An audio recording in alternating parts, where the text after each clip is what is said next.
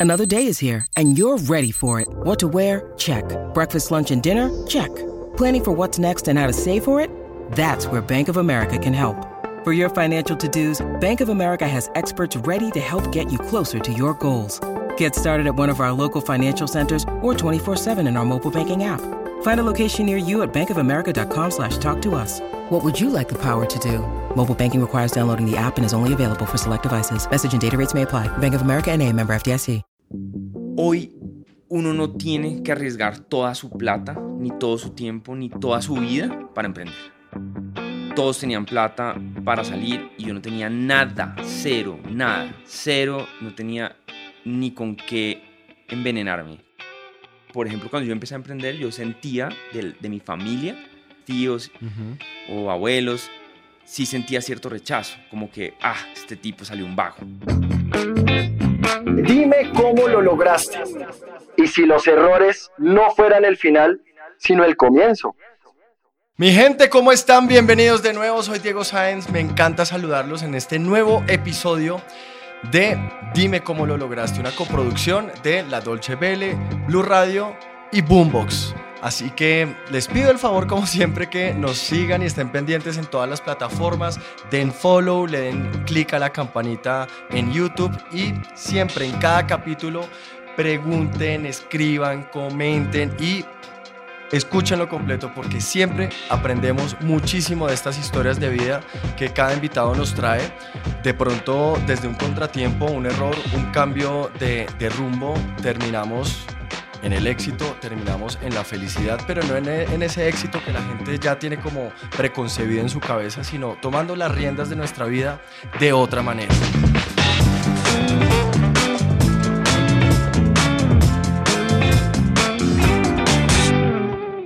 Por eso les quiero presentar hoy a un invitadazo que la verdad eh, creo que vamos a aprenderlo, eh, creo no, estoy seguro que le vamos a aprender mucho.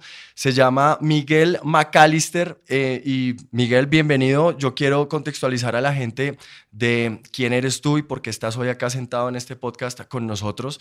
Eres empresario, ya vamos a hablar de qué empresas te convirtieron en ese empresario exitoso para poderle contar hoy a la gente. Eh, eres una persona visionaria que ha logrado sacar adelante proyectos, a veces teniendo poco, a veces teniendo nada, y has tenido que vivir un proceso dentro de todo este mundo de, de la inversión, de eh, las empresas, la plata, el dinero, emprender, y creo que por eso es que queremos eh, tenerte hoy acá con nosotros y que nos cuentes también otros momentos en los que de pronto las cosas no han salido tan bien. Así que muchísimas gracias por estar hoy acá. Bienvenido. Muchas gracias, Diego. Gracias por la invitación. Gran espacio. Hablar de estas cosas es muy importante. Bueno, Miguel, eh, yo quiero arrancar por, por contarle a la gente, por ejemplo, que para que pues vayan entendiendo quién eres tú y qué, qué qué tipo de persona eres tú, no solamente como empresario, sino más allá de, del dinero y lo que pues la gente se imagina. Eh, hiciste merqueo, arranquemos por ahí, ¿no? Hiciste merqueo y por qué resultó ser tan exitoso merqueo. Pues digamos, merqueo es como lo último que he hecho. Mm, entonces, digamos que la parte difícil de emprender es más cuando uno inicia en su carrera en el emprendimiento, cuando uno no sabe nada, este no es ese caso, porque en este caso ya sabíamos, ya, ya teníamos cierto nombre, ya habíamos hecho una compañía antes que se llama domicilios.com, que fue como la primera gran compañía o startup latinoamericana. Me acuerdo cómo tiraban hamburguesas en el festival Stereo Picnic. Eran ustedes. Tal cual. Gran activación. ¿Cómo no, ¿Cómo no acordarse de eso? Ok. Sí, entonces, pues claro, veníamos de, la, de, de, hacer domicilios.com por muchos años, de, de, expandirnos a varios países. Eh, realmente llega, fuimos como los primeros en masificar todo el tema de pedir comida eh, por internet. Entonces, el tema de Merkeo era, o sea, Merkeo es una plataforma para pedir el mercado a domicilio, pues por una aplicación. Entonces era, era como bastante simple hacer el, la transición entre, pues, vendemos comida de restaurantes por internet. A mercado. A mercado, ¿no? Entonces, esa es como la historia, porque sabíamos que hacía sentido, pues porque ya estábamos metidos en la industria, teníamos datos, sabíamos cómo se veía el futuro, empezamos a ver ciertas tendencias que estaban pasando en, en otras partes del mundo. Y, y así terminamos, digamos, en ese negocio. Obviamente yo creo que para el contexto de este podcast, la historia más interesante es, es la, de, la de domicilios, ¿no? Porque en esa época teníamos, yo creo que cuando empezamos unos como unos 23 años, 22 Uf. años, Tienes 36 actualmente. 36. Claro, sí, hace un rato ya. ya hace un rato. Y, y la única cosa que, es, pues, que había era ganas, ¿no? No sabíamos nada. Pero ojo, yo arranqué por lo de Merkeo y mira que estamos yendo hacia atrás porque hay algo muy chévere para contarle a la gente en este podcast y es que tú estabas en España, de, alguna manera ya tenías una vida armada ya, ¿cierto? Hace años. Eh, hasta yo, yo hice la investigación muy bien hecha y me di cuenta que hasta pareja tenías y dejaste también a tu pareja y decidiste venirte para acá y hacer un cambio de rumbo para poder estar contando hoy lo que nos estás contando. ¿Qué pudo haber pasado en España? Eh, ¿Y qué fue lo que te hizo a ti el clic de, te dio a ti como el, el- te prendió el switch de, ok, no, yo mejor me voy para allá o a tomar otro rumbo, puedo fracasar, no tengo lo de- quizás lo suficiente para, listo, la plata para hacerlo, puedo fracasar, pero, pero pues funcionó. Pero ¿qué fue lo que te hizo a ti cambiar de rumbo de esa manera? Pues esa historia me encanta porque yo sí creo que esa fue como la, el momento donde, donde mi vida dio un giro total. Yo estudiaba en los Andes y un amigo me dijo que había la posibilidad de hacer intercambios. Yo no entendía cómo funcionaba eso, simplemente averiguamos y era bastante fácil, uno pagaba el 10% de la matrícula y se podía ir a cualquier universidad del mundo con la que la universidad tuviera un convenio. Entonces yo apliqué a unas, unas universidades y paso en una universidad que se llama la Universidad Politécnica de Cataluña, que es una universidad muy importante en ingeniería en Barcelona. Y cuando llego a allá, pues obviamente para mí esto era un sueño. Yo, uno, nunca me imaginé estudiar por fuera, no era la idea. ujú. Eh, llego a España, obviamente una locura, era la primera vez que iba a Europa, entonces pues fascinado. Y yo tenía medio fama de, yo ya llevaba muchos años como trabajando con computadores y haciendo cosas. Entonces cuando llegué allá, me, una persona que me conocía me dijo que si le podía pasar el dato a un amigo para que me contactara. Y me contactaron, yo creo que a los tres días de que llegué, y me dijeron que si quería trabajar allá en una startup. Entonces yo, bueno, perfecto, pues yo no es que tenga mucha plata, entonces eh, esto me sirve para podérmela gozar más y trabajo medio Claro. tiempo, perfecto. Una startup, de pronto para los que no, no, no lo tienen claro, ¿qué es? Una startup es una compañía pequeña eh, de base tecnológica que básicamente está tratando de hacer algo grande, ¿no? Entonces em, em, uno empieza muy pequeño con una idea, una visión muy grande y digamos que lo que tienen en común casi todas las startups es que son de base tecnológica, simplemente porque la tecnología permite pues crecer a varios países y crecer sin mucha inversión. Ujú. Em, Ya, entonces, ya te eso es busco una, startup. una startup Sí. así, tal cual. Y fue como, ok, aquí puedo tener un poquito más de dinero. Y ahí empezó como el... Entonces me, me conta- o sea, lo que querían que yo hiciera era programar, ¿no? Yo, Ujú. yo soy ingeniero de sistemas Ok. y programaba hacía, no sé, unos siete años. Entonces, pues sabía hacer páginas web y, y- y todo lo que pues, uno pudiera necesitar en Internet. Entonces, me contactan, obviamente para ellos yo era increíble, me pagaban dos pesos versus lo que le tenían que pagar un español y yo feliz, pues porque esos dos pesos para mí era demasiado Claro. como un estudiante en Barcelona. Entonces, em, lo primero que me llamó mucho la atención es que esta persona pues tenía mi edad, tenía como mis mismos skills, ¿cierto? Sabía hacer lo mismo que yo, Ujú. pero él era el dueño de la empresa y me había contratado. Entonces yo, wow, o sea, esto me abrió los ojos, dije, yo nunca había conocido a alguien tan parecido a mí, pero este tipo pues es mi jefe y la tiene clara y tiene una visión y yo estoy trabajando para él. Ese puedo ser yo. O sea, ¿no? Como Tal que cual. llega la idea, porque no soy yo el que está ahí. Tal cual, o sea, esa fue la primera vez que yo dije, yo puedo ser esta persona. Claro. Fue la primera vez que yo conocí a alguien que yo decía, este podría ser yo. ¿Cierto? Porque uh, obviamente todos conocemos a Steve Jobs y es muy fácil decir, no, pero es que Steve Jobs, Ujú. No, es que era otra época, no, es que, pero es que esto era todo igualito. Entonces, empecé a trabajar en eso y nos hicimos muy amigos. Y este personaje, mi jefe, Sergi, se llama, eh, me dijo, oye, yo sé que a ti te encantan estos temas de startups, eh, te invito a unos meetups, a unas reuniones de emprendedores para que conozcas gente y, pues entiendas más de este mundo. Y yo, perfecto, muchas gracias. Y empezamos en estos eventos. Y estos eventos, también en esa época, esto era el 2010, 2009, eran eventos que uno iba a un bar a tomarse una cerveza y nos reuníamos unas 15 personas y la gente contaba sus cuentos. Pero los cuentos eran, no sé, un tipo de 20 años que acaba de levantar 2 millones de dólares para hacer un sistema operativo.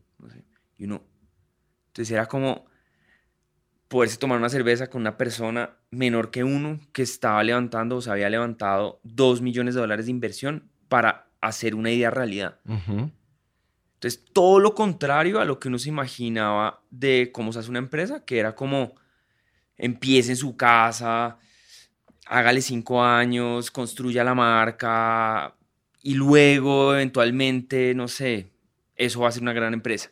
Esto era todo lo contrario, esto era... De un momento casi que... Tenga una idea, busque capital, con ese capital la puede empezar a desarrollar, pero esas ideas obviamente tienen que ser de base tecnológica, que es, digamos, de lo pues, a lo que yo me dedico, ¿no? Que es startups de base tecnológica e inversión riesgo. Entonces, ahí fue la primera vez que vi que había una forma de, con el talento que yo tenía, o digamos, con, con, con mis skills, con lo que había aprendido, con lo que había hecho los últimos años de mi vida, eh, podía utilizarlo para tratar de construir una empresa, ¿cierto? Para tratar. Es como, claro, como que llegaron las, las rutas, las luces que, que, que, te dijeron, ok, lo puedo hacer yo y lo voy a hacer, ¿cierto? Y, siento que lo, otra cosa que ayudó con, basado en lo que estás contando es que viste que viste cerca esas historias que porque siempre son como leyendas, mitos urbanos de no, es que un man hizo tal cosa y la pegó, pero siempre es como un man por allá, como el Dalai Lama, como por allá, ¿no? Sí, pero uno no se relaciona. Exacto, estabas tomándote un trago con una persona de 20 años que, que, la rompió y ya, y ahí arrancaron las luces. ¿Dónde fue? Em, y hay otro tema. Y es que muchas veces a uno le cuentan las historias, pero uno no, no entiende cuál es el paso uno. ¿Sí? Ok. Acá era muy claro el paso uno. Era, Pero ¿cuál era? Yo no lo veo tan claro. No sé si es porque no, no soy el creador de, de tecnología y de startups, ¿cierto? Pero, pero mira que, y creo que mucha gente de pronto que está oyendo dice, pero ¿cómo fue? ¿Cómo lo hizo? El pelado de 20 años y, y, y tú, Miguel, o sea, ¿cuál, ¿cuál es ese paso uno? Claro. Entonces, el paso uno y lo que yo empecé a ver es que lo que hacía la gente como yo, ¿cierto? Era que hacían una página web con una idea, ¿cierto? Empezaban a, Eso es algo a lo que le llamamos un, producto mínimo viable, que es casi que hacer un, prototipo, algo que funcione, que muestre lo que uno quiere hacer, y uno lo lanza al mundo y mira si eso empieza a funcionar o no, ¿cierto? En nuestro caso, empezamos a hacer eso, o yo empecé a hacer eso mientras que estaba en Barcelona, y empecé a tener usuarios. Y claro que cuando uno ya tiene como este prototipo y tiene usuarios, pues uno puede ir a, donde un inversionista y decirle, oiga, tengo esta página web o esta idea que además tiene usuarios, ya funciona, mírelo y viene creciendo. Eh, ese era como el paso uno, ¿cierto? Es similar a lo que nos han contado, por lo menos eh, en cine y en, y en series, con el caso de Spotify. ¿cierto? La serie, pues lo que cuenta es algo así. Eh, Facebook también fue algo así, ¿no? Es como, ese, ah, ya, ya que ya me, ya me queda un poquito más claro ese primer paso como para seguir. Sí, y es que, claro, uno, todo el mundo le dice que hay un primer paso, pero cuando uno ve gente que, que realmente da ese primer paso y, y luego ve que esa misma persona logra el segundo, el tercero, el cuarto, o sea, como que yo creo que uno muchas veces no da el primer paso porque duda mucho del segundo, del tercero y del cuarto. ¿Cómo, ¿Cómo quitarse uno esa duda? Porque digamos que es también como el alma de este podcast, entender cómo, cómo tenerle, quitarse el miedo del fracaso, porque muchas veces, y me incluyo, las personas no damos ese paso por miedo a que nos vaya mal, por miedo a, si tenemos solamente cinco pesos, a quedarnos con dos o a quedarnos con cero, pero al final es miedo de tener 15, 20, 30, porque aquí estamos hablando al final también de un caso de éxito con dinero. ¿Cómo se quita uno ese, ese miedo, esa duda? Bueno, es una buena pregunta. Y esto es algo que se ha desarrollado mucho en los últimos años porque el emprendimiento pasó de ser como esa cosa rara que una que otra persona caía y podía tener éxito a volverse como una maquinaria, ¿cierto? Como un ecosistema. Sí, sí, y además se puso como de moda. Además, que es importante. Es como que los emprendedores se volvió como un concepto de nada, es la gente que se le mide a. Sí, y eso es importante, y ahorita vamos a entrar en ese tema. Es importante porque cuando el emprendedor lo ven como un vago que no tiene nada más que hacer y por eso emprendió, sí, sí, sí. Eh, e, ese, eso, eso, uno, ahuyenta a gente con mucho talento a emprender, ¿cierto? No terminan emprendiendo. Dos, pues la sociedad rechaza ese trabajo. Sí. Eh, obviamente hay otras, hay, hay, comparaciones que uno podría hacer, pero por ejemplo, cuando yo empecé a emprender, yo sentía de, de mi familia, no mi familia cercana a mi mamá, a mi papá, a mis hermanos, sino de, de mis tíos o abuelos, sí sentía cierto rechazo, como que, ah, este tipo salió un vago, ¿sí? Sí, y además siento que hay también como, como que es como, ay, tan bellos, ¿no? Como, como, ay, tan tiernos, ¿no? Es que, es que él es un emprendedor, ay, tan bello, está intentándolo. Ella es una emprendedora, esto es una feria de emprendedores, es como un, ay, no, no es como una mirada súper errónea del concepto. Tal cual, entonces, ¿qué pasaba? Que, y esto, por ejemplo, en la universidad me pasaba mucho, yo decía, yo voy a ser un emprendedor. Y la gente, todo el mundo me decía, wow, ¿por qué? Si es que o sea, la idea de venir a la universidad es trabajar 10 años en algo y luego si uno monta su empresa. Y yo no, pues porque yo no quiero pasar esos 10 años haciendo nada. Yo y trabajándole a otra empresa. Exacto. Entonces, lo que es súper interesante y una de las cosas que a mí más me gusta es que se ha puesto de moda el emprendimiento es porque se volvió una carrera viable. Una persona joven hoy le dice a la mamá que quiere ser emprendedor y la mamá se pone feliz y le parece increíble que su hijo haya salido emprendedor. Entonces, eso hace que cada día haya más emprendedores y haya más gente tratando de construir valor em, por sí sola. Entonces, ¿qué pasa? Que en, en, en, ese momento, pues cuando yo empecé, pues era totalmente diferente, uno lo veía raro, pero adicionalmente no había muchos recursos, o sea, uno no sabía muy bien cómo funcionaba todo este mundo. Hoy eso está mucho más claro. Entonces, ¿qué quiere decir que, que está más claro? Lo primero es que entonces, volviendo a la pregunta de, uno cómo se quita el miedo. Hoy uno no tiene que arriesgar toda su plata, ni todo su tiempo, ni toda su vida para emprender. Ok. Por muchas razones. La primera, porque hoy hay unas metodologías que la gente que está dentro de este mundo entiende y acepta. Entonces, ¿eso qué quiere decir? Que ese consejo de deje su trabajo y, y arriesguese y, empiece de ceros, eso, eso era algo que no le decían antes. Hoy en día yo nunca le diría a alguien eso. Yo lo que le diría es que le gusta, hay algo que ya encontró que quiere hacer, perfecto. Ahora, ¿Qué equipo necesita para hacer eso de la forma más barata? O sea, un equipo que sea capaz de, de equipo de, de cosas, Equipo de cosas o equipo de trabajo. Equipo de trabajo, personas. Ok. ¿Qué personas o qué equipo, o qué equipo de trabajo se necesita para, para, para poder probar la idea? Sí. Eh, no sé, entonces digamos que vamos a hacer una marca de café. Entonces, bueno, necesitamos un diseñador. Bueno, necesitamos alguien que nos haga el empaque. Necesitamos alguien que sepa de café. Necesitamos el que, el que maneja las máquinas. Ok, entonces voy, busco eso en el mundo y ojalá, pues uno, si uno encuentra dentro de esas cosas que uno necesita, gente que esté también apasionada por hacer una marca de café, pues entonces uno se vuelve socio de esa persona. Que es el que pone la plata, claro, porque obviamente... No, no necesariamente. O no necesariamente, porque es que hay... ¿Plata o talento? Una, una pregunta obvia que se me ocurre es, ok, pero el que está mamado en una empresa está aburrido, que quiere renunciar porque eh, ya está pues aburrido del trabajo, del dinero, del jefe, de los compañeros, quiere renunciar y dice, bueno, listo, quiero hacer mi marca de café, necesito el diseñador, el man que sabe de café, ta, ta, ta, ta, ta, busca el equipo, pero con que si no tiene la plata, con qué le pago, con cómo hago para arrancar con ellos, cómo les pago los primeros meses, cómo...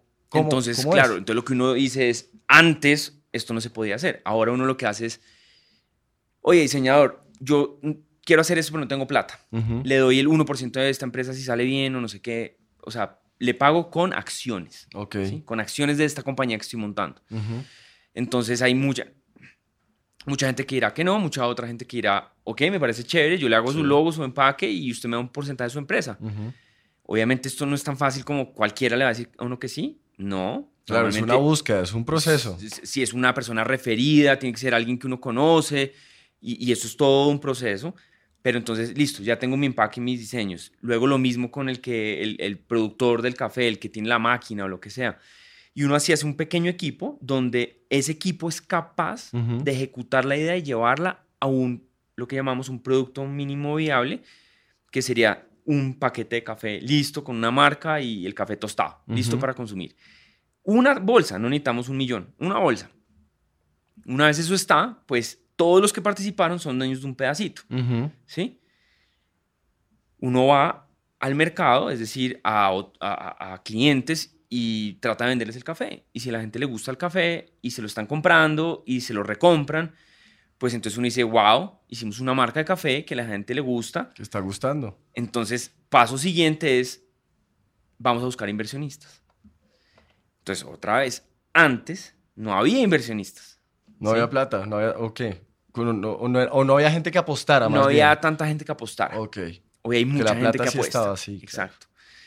Entonces, ahora uno va y busca inversionistas. Uno, busca, uno va y busca a un Miguel McAllister. Exacto. Un Oiga, Miguel Miguel. McAllister o aplica a Shark Tank o, o aplica aceleradoras de negocio o, o hay muchas cosas. Uno se pone ahí a buscar en internet y encuentra cientos de Sí, cosas. venga, muy rápido, ese paso por Shark Tank, pues, ya que lo menciona, Sí. ¿cómo, cómo, cómo es la, cómo, ¿cómo le fue Pues la experiencia? a mí me ha encantado. eh, me ha encantado porque creo en el propósito que es Sí. eh, masificar la, o engrandecer la idea del emprendimiento Ajá. y engrandecer al emprendedor, que es exactamente lo mismo que estamos que hablando, estamos es hablando. construir cultura de emprendimiento. Entonces, eh, por ese lado me fascina y, y la experiencia ha sido increíble porque es tal cual uno se, uno se sienta en un estudio, uno no sabe quién va a salir, sale un emprendedor, le echa uno el cuento y, y pues digamos que toca tomar decisiones, ver si uno invierte o no. Ujú. Y eso es lo que se ve en el programa. Luego del programa lo que se ve, lo, lo que pasa es cerrar el negocio, ¿no? Entonces, conocerse con los emprendedores, hablar, entenderse para dónde va esto y cerrar pues la negociación y el negocio. Entonces, ha sido increíble. Brutal, brutal, brutal. Bueno, estábamos en el, el proceso de, de la En- marca. Sí, ¿Cómo hacer? entonces, entonces, ¿qué pasa? Hoy hay inversionistas, entonces uno, ¿qué hace? Uno va donde los inversionistas y les dice, oiga, señor inversionista, nosotros somos Miguel, Juan, Carlos, y cada uno hace, este, hace el, este es diseñador, este hace el café, este es el vendedor, y juntos tenemos esta marca que se llama Nuevo Café. Y el café, mire cómo va, es una delicia. Necesitamos plata para meterlo en todos los supermercados. Sí, y una planta, me imagino. Y una planta, entonces, bueno, ¿cuánta todo. plata necesita? 100 millones de pesos, 200, 500, Ujú. lo que quieran. O sea, uno, uno a veces se asusta con las cifras, pero puede ser lo que sea. Eh, obviamente que tenga una justificación, ¿no? Y el inversionista dice, oye, ¿sabe qué? Me parece interesante. Ujú. O, ¿sabe qué? Yo eso no sé, no me gusta. Cuando entras inversionista, pues ahora uno tiene su compañía que uno inició sin gastarse un peso, solamente Ujú. poniendo el tiempo después de la oficina, ¿sí? Porque estamos hablando de cómo emprender sin ponerse la soga al cuello y tener una única oportunidad de sobrevivir. Ujú. Entonces ahora tengo unos socios, tengo, tengo la, la posibilidad de, tengo un producto terminado y, y- y estoy buscando inversión. Consigo inversión y en ese momento es cuando uno dice, me voy 100% a trabajar en esta cosa. Ok. Cuando uno ya tiene suficiente capital para llevar el proyecto a, a cabo. Ujú. Y ojalá sin usar los recursos de uno, pues porque yo tengo un, un dicho y es, uno tiene que evitar la ruina como sea. Ok. ¿Qué es evitar la ruina? Que lo metan a la cárcel, Ajá. morirse Ajá. y quebrarse, Perderlo todo. perderlo todo. Entonces uno estado- nunca se debería poner una situación en ninguna de esas tres situaciones. ¿Ha estado cerca de, de un fracaso de ese nivel? ¿Alguna vez? Mm, no. O sea, lo, lo, más riesgoso que he hecho en mi vida, yo creo, a pesar de que me dedico al riesgo y hago muchas cosas arriesgadas, yo creo que fue dedicarme a ser emprendedor chiquito. Em, desde hace mucho, desde Colombia Punk, ¿no? Porque tenía una página hace, muchos años. ¿Eso fue qué? ¿Año 2000? Sí, como... 2001. Por ahí. Por ahí. En esa época, ahí ya había... Eso era una startup. Era una startup. Basado en la definición que nos dio ahorita. Muy de eh, nicho. Era una startup de bandas de punk en el núcleo bogotano. Sí. ¿No? Exacto.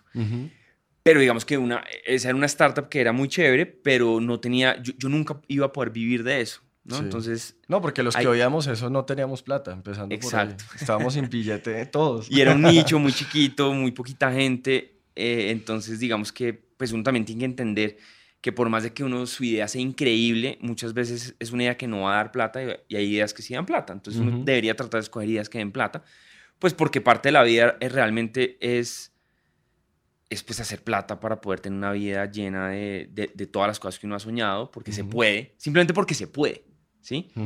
Uno uno debería tratar de tener todo lo que quiere porque se puede y porque eso hace la vida mejor, ¿no?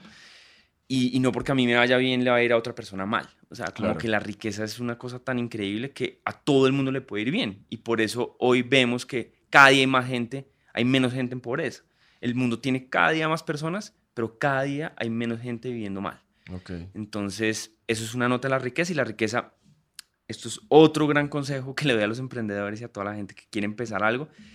Si uno no quiere tener plata, uno nunca va a tener plata. Y uno no le puede dar pena la plata. Uno tiene que, si a mí me gusta la plata, uno tiene que decir, pues a mí me gusta la plata y yo quiero tener plata, yo voy a hacer una idea y voy a tener una empresa que me dé plata. Porque si uno empieza a obviar eso, uno, uno entonces empieza a oír cuentos, la pasión, y uno no vive de pasión. Y, y, si, el, y si, el, componente plata no está ahí metido, pues uno va a terminar en proyectos muy lindos y muy chéveres, pero que no le van a dar plata. Y uno puede terminar engañado. Pero, por ejemplo, un artista, ¿no? Creo que su mayor motivación es la pasión y su amor por, por, por la música o por pintar o por... ¿no? ¿no? ¿No aplica también ahí en ese caso? Yo, es lo primero que se me ocurre. Yo no tengo nada contra la gente que no le gusta la plata, pero lo que sí, sí tengo algo en contra de la gente que dice que o cree que no le gusta la plata, pero si le gusta, entonces termina nunca encontrando la plata. O buscándola, exacto, sí, como buscando la estrategia para. Exacto, como haciéndolo por el ladito o, o, entonces como que lo primero es uno no engañarse, si uno le gusta o no le gusta, decídalo. Si le gusta, entonces foco en la plata y, y, toca perseguir la plata, porque se puede. Pero si uno la, la, elude y como que la trata mal, pues la plata no llega. Claro. Sí, porque si, pues, o sea, nadie que tiene plata quiere meterse con alguien que no le gusta la plata y así sucesivamente, es como, es como todo en la vida. Pero yo lo, voy a poner un ejemplo que a mí me encanta de, de, de una entrevista que oí de Daddy Yankee el otro día. Porque, y hablo de Daddy Yankee específicamente porque creo que es un ejemplo bien polémico.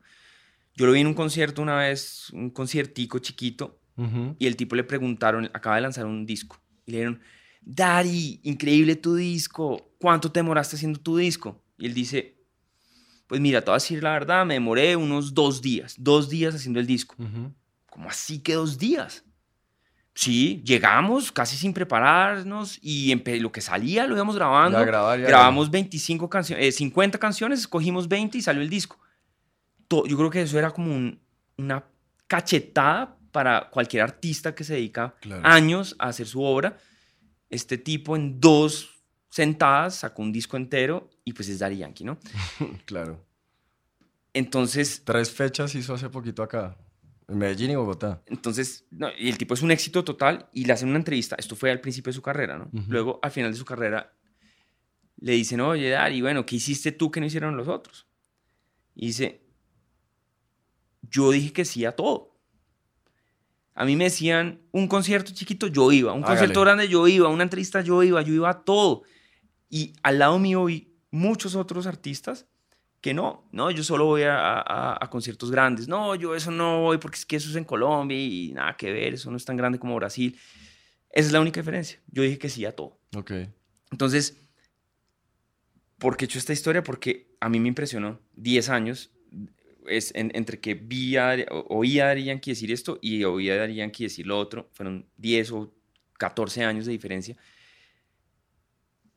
La única cosa en común es que el tipo quería sacar cosas y sacar cosas para hacerse famoso, para hacer plata y entre más plata y más famoso, mejor. Claro. Y producir una máquina. Y, Miguel, ¿cómo puede ser una persona que fracasa? Que eh, se acerca a uno a... hablemos de, de, los tres casos que habló de ruina usted ahorita, del de quedarse sin nada, sin plata, quebrar. ¿Cómo puede hacer una persona, no sé, unos dos, tres pasos, tips que usted le pueda dar a una persona que, que lo intentó y le fue mal y se quedó sin nada para volverse a parar? Y lo que, lo que dije al comienzo del, del podcast, aprovechar el contratiempo para algo bueno. Si uno está dispuesto a compartir, uno nunca necesita nada. ¿Qué quiere decir eso? Si, si, yo quiero ser el dueño de mi propia empresa y de mi, mi, propio proyecto y yo no quiero compartir con nadie, me va a tocar pagarle a la gente, va a necesitar plata para todo. Pero en el momento en el que uno asume la idea de que esto puedo hacerlo con cero pesos, así tenga plata o no tenga plata, lo puedo hacer con cero. Sí estoy dispuesto a compartirlo. ¿Con quién? Con toda la gente que necesito para sacarlo adelante. Ese yo creo que es el mejor consejo. Eh, porque es mejor ser dueño del 10% de algo que, el, que de algo grande o, que, o, de alguna oportunidad que del 100% de nada, de una idea y de algo que nunca va a funcionar. O sea, es básicamente unirse. No, no, no, guerrearla solo, sino buscar buenos compañeros que, que, ayuden a sacar. Sí, unirse es lo más importante y por eso a mí el tema del emprendimiento hablo tanto de eso y me encanta, digamos que difundir cultura emprendedora porque lo más importante para un emprendedor y para que alguien que quiera empezar un proyecto es rodearse de personas que sean parecidas, ¿cierto? Que quieran lo mismo, cuando uno ve todas esas historias de los reggaetoneros, de los youtubers, de, los, de, las, de las startups, de todas las cosas que han pasado en los últimos 20 años. Son uniones. Siempre son gente joven, arriesgándose, nadie tiene nada, solo ganas, mucha ambición y trabajando, trabajando, trabajando en conjunto, ayudándose, eh, salen adelante. Brutal, eso está increíble. Yo tengo aquí, Miguel, algunas preguntas que nos han llegado de la audiencia antes de, acercarnos al final. Em, porque pues aquí, claro, hemos estado conversando, pero es chévere también darle un espacio a la gente que nos ha escrito en las plataformas y en las redes. Y por ejemplo, esta la hace Julián, dice, ¿cuál es el reto personal y profesional más importante que tuvo al, emprender? El, personal, yo, esta historia la, la odio, pero cuando yo empecé a emprender fue recién salido de la universidad. Todos mis amigos estaban, o sea, consiguieron trabajo. Todos mis amigos a los tres meses los habían ascendido, al año los habían ascendido. Todos habían comprado un carro. Todos tenían plata para salir y yo no tenía nada, cero, nada, cero. No tenía ni con qué envenenarme, como dicen. Eh, y, eso para mí fue lo peor que he vivido en la vida, porque uno se siente muy mal, ¿cierto? Porque es la misma gente con la que uno, sus amigos de siempre, ya salimos a la vida y uno es el peor de todos, ¿cierto? Uno es un fracasado, uno, pues así lo ven a uno. ¿Y con pareja? Pues hoy uno tenía pareja porque pues, una vieja no quiere estar con un man que está totalmente Sí, porque uno puede estar arrancado solo, pero es que arrancado emparejado también es. O sea, se, se duplica el. ¿No? No, o sea, e, era difícil porque. O sea, lo mismo, o sea, la, en ese momento las parejas pues están buscando personas que les vaya bien, que se estén encarrilando. Y pues obviamente en nuestro caso era, pues somos unos emprendedores muertos de hambre tratando de sacar una cosa adelante. pero de pronto una mujer que lo quiera por, por lo que es y no por lo que no, tiene. No, noviecitas, noviecitas cortas. sí. Eh, pero, pero eso fue, o sea, Ese reto a, a, nivel, a nivel personal eso fue lo más duro porque sí es como uno, cada tres semanas uno se pregunta, ¿por qué estoy haciendo esto? ¿Por qué no simplemente me empleo y ya, lo soluciono así? Sí. Sí, es una llamada y ya seguro. O sea, varias llamadas y algo sale. Varias llamadas y soluciono esta, esta agonía. ¿Qué me salvó en ese momento? Que mm, mis socios o la gente con la que escogí compartir todo esto eh, estaban igual que yo. Entonces éramos tres pobretones tratando de salir adelante, apoyándonos el uno al otro. Y eso fue increíble. Eh, una experiencia increíble y obviamente ya después de todo lo que hemos vivido, pues fue una de las mejores experiencias de mi vida viéndolo en el retrovisor. Em, eso a nivel personal y, y, profesional, yo creo que hay demasiadas cosas. Lo que pasa es que a, nivel profesional siempre como que hay menos, menos corazón, entonces son menos... Pero por ejemplo cuando uno tiene que sacar gente, ¿cierto? Como que uno, uno emprende y trata de hacer cosas porque uno tiene un sueño, una visión y no quiere hacer parte a todo el mundo de cosas grandes, pero a veces algo no funciona y, toca sacar a alguien, a un amigo, em, a, alguien con el que uno lleva trabajando mucho tiempo. esas, esas situaciones son súper... Claro, dar la noticia. Súper duras porque gente que otra vez, desde el principio, o sea, uno, uno montó en un barco, ¿cierto? Es gente que hubiera podido estar haciendo otra cosa montar a alguien en un barco y después decirle que, que es mejor que no esté en ese barco es duro, ¿no? Y más en este ambiente como de emprendimiento, porque es gente que está apostándole a uno más que a otra cosa. Eso siempre es duro. Claro, esa es la, la parte dura del, del lado profesional. A mí esta pregunta del podcast me encanta y siempre la, la hacemos acá. Y es, ¿qué consejo le daría? Imagínese hace 15, 20 años. Usted hace 15, 20 años. ¿Qué consejo le daría a ese Miguel de hace 15 o 20 años? O que, que hiciera las cosas de una manera o que no hiciera algo. Pues a mí me salió bien, o sea, yo me siento bien con lo que hice, pero el consejo que le daría hoy a la gente de lo que yo hice y me salió bien, porque lo puedo resumir fácilmente, y es que yo me monté en una ola. O sea, realmente lo único que yo hice fue jugarle a la ola. Como seguramente Daddy Yankee le jugó a la ola del reggaetón y seguramente como los youtubers que ahorita son hiper famosos le, le, apostaron a esa ola de YouTube. Em, yo buscaría esas tendencias grandes y le apostaría mucho a tratar de ser de los primeros o los pioneros en esas nuevas tendencias. Eh, hoy lo veo, por ejemplo, con pues, esto, podcast, contenido, video, o sea, los creadores de contenido, lo que está haciendo MrBeast. Eh, es uno, uno, uno, ve eso y uno dice, oiga, esto, esto ya pasó. Eso no, está, eso, eso, eso no ha pasado, eso está pasando. Eh, entonces, definitivamente, más que uno que tan talentoso sea, lo que más importa en la vida para tener un éxito tremendo o desproporcionado es montarse en una ola. Es trabajar en, la cosa adecuada que, y básicamente uno cómo identifica eso es, en, 10 años, si, si todo esto sigue así, ¿cómo se vería esto? Entonces, digamos, si yo tengo un canal de YouTube donde hablo de X cosa, si me va bien, puede tener cuánto? ¿100 millones de, de personas viéndome? Eso no suena loco, o sea, como que, pues, no sé, es contenido en español, Latinoamérica tiene 600 millones, en ese momento tendrá, no sé, 800 millones de personas y que, no sé, que un porcentaje me vea, si hago un contenido increíble, pues bueno, de pronto 100 es mucho, pero 50 se puede, sí se puede. ¿Qué significa si tengo un canal de YouTube de, YouTube de 50 millones de, de suscriptores? Pues pues wow, eso es, eso, es eso es un éxito desproporcionado. Y es subirse en la ola, en una de esas olas que, que, nos menciona. Pues Miguel, muchas gracias por acompañarnos. Aprendimos un montón. Creo que quedan muchas em, maneras de, de, cambiar, ¿no? Como nuestra manera de pensar, muchas vías alternas que, que, no sé si culturalmente nos han instaurado y nos han dejado como que generan miedo al fracaso, generan miedo en general. Em, y fue un gran rato. A ustedes también muchísimas gracias por estar ahí. Recuerden seguirnos en todas las plataformas, dar follow, darle clic a la campanita de YouTube, suscribirse y pendientes porque vienen muchísimas más cosas aquí en Dime cómo lo lograste. Soy Diego Sáenz, Miguel McAllister y síganos también en las redes sociales. Listo, besos y abrazos, coproducido por La Dolce Vele, Blue Radio y Boombox. Los queremos. Chao.